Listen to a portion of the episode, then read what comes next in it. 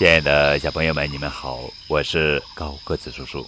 今天要讲的故事的名字叫做《蜗牛的森林》，作者是王一梅文，沈苑苑图。蜗牛生活在一片草地上，对于蜗牛来说呀，这里就像是一片茂密的森林。可是有一天，草地上来了一只穿红靴子的兔子。蜗牛很热情地招呼说：“欢迎你来到蜗牛的森林。”兔子听了，哈哈笑着说：“这这样的草地也算森林？最高的草才过我的靴筒。”于是，兔子就给蜗牛描述了真正的森林，那是有着高大树木的地方。蜗牛很吃惊，世界上还有这样的地方，他决定去寻找真正的森林。蜗牛上路什么也不用带，它的贝壳房子就是它的一切。当它身体缩进去的时候，它就在休息；当它把身体伸出来的时候，它就在赶路。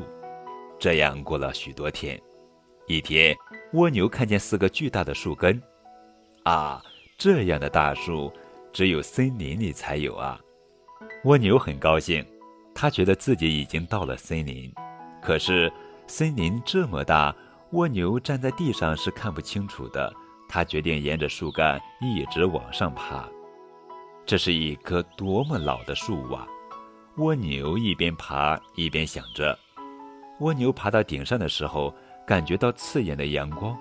哦，原来它到了大象的背上。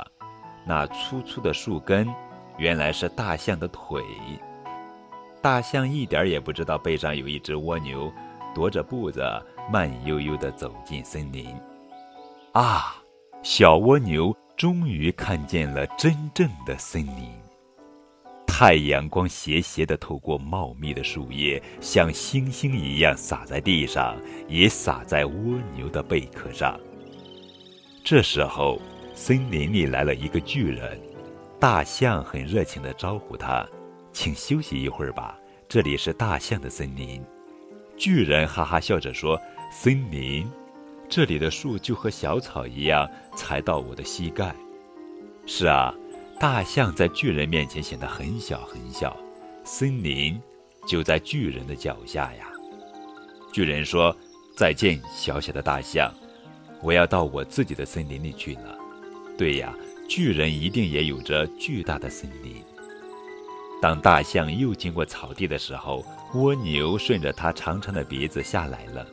兔子看见这一切的时候，简直是惊呆了。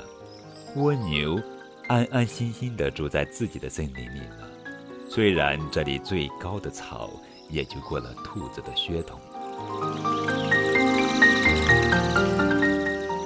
亲爱的小朋友们，无论是蜗牛，还是大象，或者是巨人。